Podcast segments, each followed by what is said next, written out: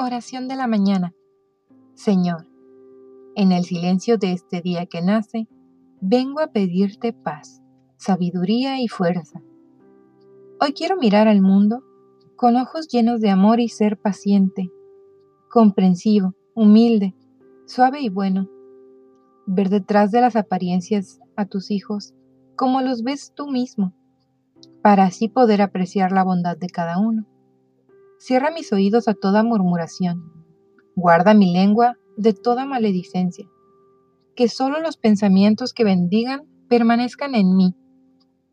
Quiero ser tan bien intencionado y justo que todos los que se acerquen a mí sientan tu presencia. Revísteme de tu bondad, Señor, y haz que durante este día yo te refleje. Amén.